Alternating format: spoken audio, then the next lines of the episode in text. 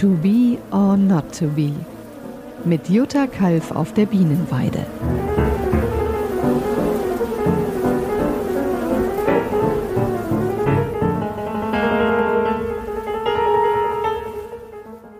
Hallo, ich bin Jutta Kalf. Ich bin Hobbyimkerin und äh, begleite 36 Bienenvölker durchs Jahr und äh, wollte euch heute gerne einfach mal mitnehmen.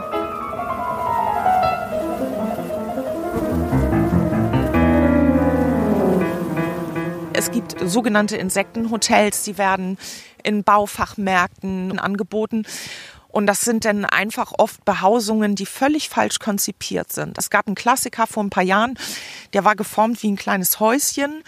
Der hatte eine Tiefe von gerade mal fünf Zentimeter. Also die Tiefe ist quasi bestimmt die Röhrenlänge fünf Zentimeter ist schon mal erstmal nicht tief genug. Also dort äh, gibt es nicht viel Raum für viele Brutkammern in Röhren.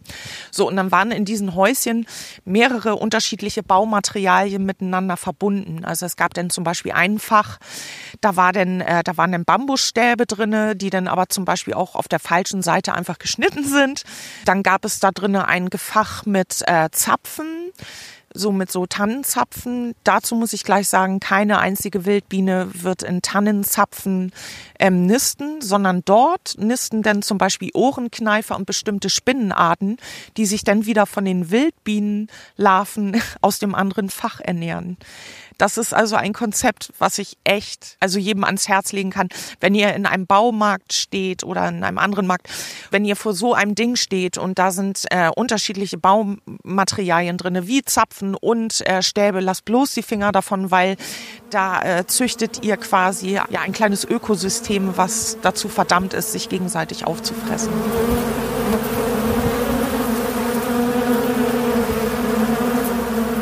Also entweder entscheidet man sich für die eine Art oder man entscheidet sich für die andere Art. Aber sich gegenseitig fressende Arten miteinander zu verbinden, halte ich für Tierquälerei.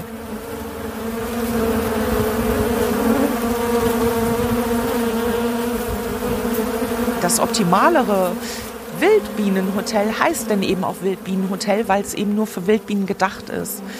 Und ähm, ich mache das schon seit ein paar Jahren. Ich habe äh, das schon mal erzählt, dass ich, dass die Wildbienen zu mir gekommen sind, weil ich einfach angefangen habe, solche Hotels für die zu bauen. Und da kann ich äh, nur wärmstens empfehlen, geht in einen Baustoffhandel. Ähm, kauft euch einen Poroton oder einen sogenannten Uniporstein. Das sind so ähm, Steine, die haben so sehr, sehr viele Löcher. Und die kann man befüllen mit Bambusstäben. Also diese Bambusstäbe muss man dann noch schneiden, dass man eine richtige Röhre hat. Und dann wird die Rückwand geschlossen, weil Wildbienen mögen keine zugigen, durchgängigen Röhren. Dann funktioniert das nicht. Die müsst ihr also an der Rückwand zumachen und ähm, diesem Wildbienenhotel einem, einen möglichst trockenen, sonnigen Platz geben. Und dann wird das gar nicht lange dauern und ihr werdet zumindest zwei bis drei Arten von Mauerbienen bei euch eben beherbergen.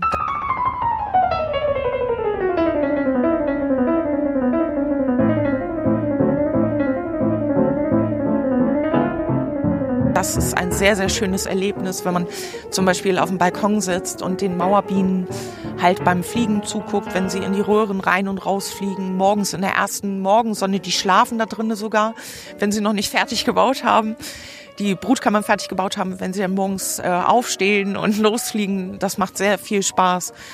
Denn es ist so, dass die, äh, die solitär lebenden Bienen, wie jetzt zum Beispiel ähm, die, die Mauerbienen, äh, die verfügen angeblich über einen Stachel, der sehr, sehr degeneriert ist. Also ich habe die auch schon oft angefasst. Ich bin noch nie von einer gestochen worden. Und ähm, das ist eben einfach eine große Freude, mit denen zusammenzusitzen und sich einfach sicher zu sein, dass man von denen nicht gestochen wird. Weil viele Leute sagen dann auch so, ja, aber Bienen, die stechen doch und ähm, davor habe ich Angst. Ähm, davon möchte ich aber einfach ähm, ganz doll Abstand nehmen. Also dadurch, dass die solitär leben, sprich keinen Staat zu verteidigen haben, haben die einfach nicht so einen Stachel wie jetzt zum Beispiel eine Wespe Oder eine Honigbiene. Die haben einen ausgeprägten Stachel und wenn sie sich wirklich bedroht fühlen oder man an ihr Nest geht, dann stechen die natürlich, um, um sich und, und ihre Gemeinschaft zu verteidigen. Aber eine Bauerbiene, wie gesagt, die ist solitär lebend, die hat nichts zu verteidigen, vor der muss man überhaupt gar keine Angst haben.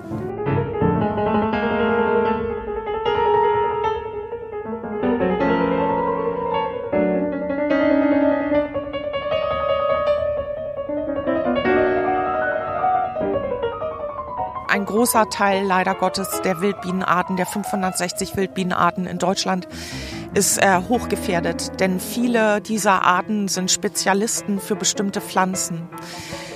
Ähm, das sind zum Beispiel, oh, was fällt mir denn dazu jetzt gerade mal ein? Also es gibt einige Wildbienenarten, die leben denn von bestimmten äh, Wildblumenarten, so so äh, Knauz hier, Witwenblume heißt die oder Skabiosen. Ähm, das sind eigentliche natürliche Wiesenpflanzen, die aber immer mehr quasi durch äh, die intensive Landwirtschaft zurückgedrängt werden. Und durch die Intensivierung der Landwirtschaft, also sprich einfach ähm, das häufige Mähen der Wiesen, um einfach äh, Heu und Futter für, für Nutztiere wie, wie zum Beispiel Kühe oder so zu produzieren, bedeutet einfach, dass diese Refugien für, für Insekten einfach immer mehr verloren gehen und da wir diese natürlichen Vorkommen oder diese natürlichen Refugien der spezialisierten Wildbienenarten immer mehr reduzieren, gehen uns diese Tiere natürlich auch verloren.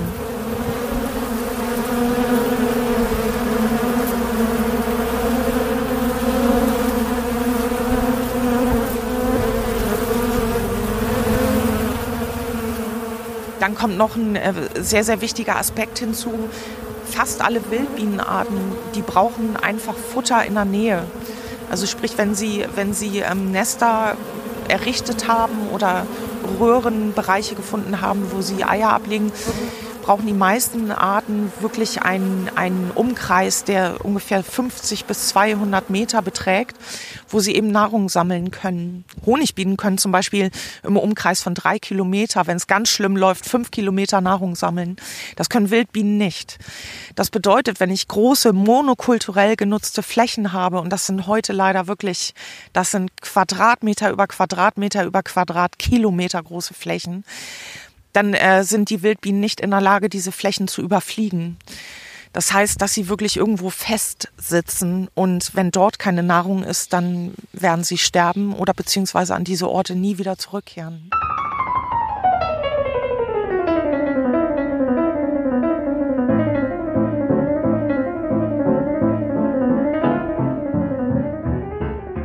Also das Schöne ist zum Beispiel, wenn man wirklich selber Wildbienen hat, indem man ein, ein Wildbienenhotel baut oder ein sich wirklich fachgerechtes Wildbienenhotel kauft, dass man eben äh, Bienen in der Nähe hat. Und um diese Bienen muss man sich einfach gar nicht kümmern. Also die Röhrenpflege und quasi das Ausräumen der Röhren, wenn dann alle geschlüpft sind, das übernehmen die vollständig selbst. Aber wichtig ist, dass man einfach einen sehr, sehr wichtigen Beitrag leistet zum Erhalt einiger Wildbienenarten, die eben dort in Röhren leben, wie zum Beispiel unterschiedliche Mauerbienenarten. Man leistet also einen wirklich sehr, sehr wichtigen Beitrag. Man muss sich aber nicht großartig um die kümmern, wie jetzt zum Beispiel äh, um Honigbienen, die eben in, in Kisten leben. Um die muss man sich einfach wirklich kümmern.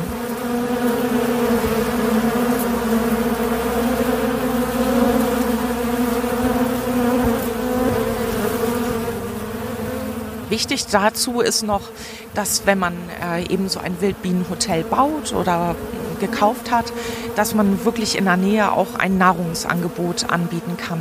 Das ist wirklich das Wichtigste, weil ich wiederhole nochmal, die meisten äh, Wildbienenarten, die brauchen wirklich innerhalb eines sehr geringen Radius ein, ein Nahrungsangebot, um sich ernähren zu können.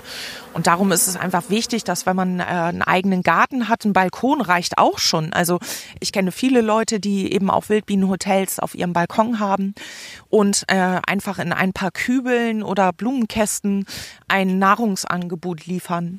Und heutzutage ist es so, dass in den meisten Gärtnereien einfach schon ein ausgesprochen vielseitiges und groß gefächertes Angebot wirklich an Bienenweidepflanzen ist. Und äh, das, äh, das sollte man einfach mit berücksichtigen, dass man nicht nur einfach ein Bienenhotel hat, sondern dass man denen eben auch Nahrung anbietet.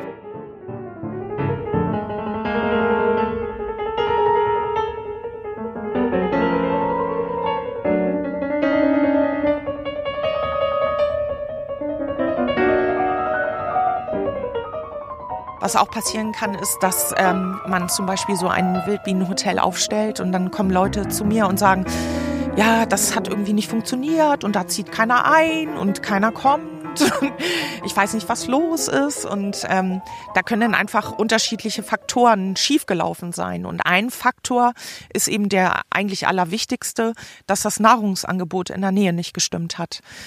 So, der, das ist der eine Faktor. Ein anderer Faktor ist zum Beispiel, dass äh, die ähm, Bienenhotel-Bewohner, die mögen zum Beispiel überhaupt keinen Schatten. Also man darf so ein Wildbienenhotel zum Beispiel niemals an der Nordwand aufhängen oder aufstellen. Das wird nichts, da ist zu viel Schatten. Die brauchen einfach auch ein bisschen Sonne, damit sich, damit sich die Hütte erwärmen kann sozusagen. Und äh, ein dritter Faktor ist, dass das nicht nass werden darf. Denn wie gesagt, die ähm, Röhren, die werden von den Bienen jede einzelne Kammer wird verdeckelt mit einem Mörtel. Und wenn dieses äh, Hotel permanent durchfeuchtet wird, dann dringt eben Feuchtigkeit in die Bruträume ein und da bildet sich Schimmel. Und das bedeutet, dass die Larven einfach an dem Schimmel sterben. Und das sind natürlich Faktoren, die können wir einfach durch genaues äh, Beachten und durch genaues Hinschauen können wir diese Faktoren beheben.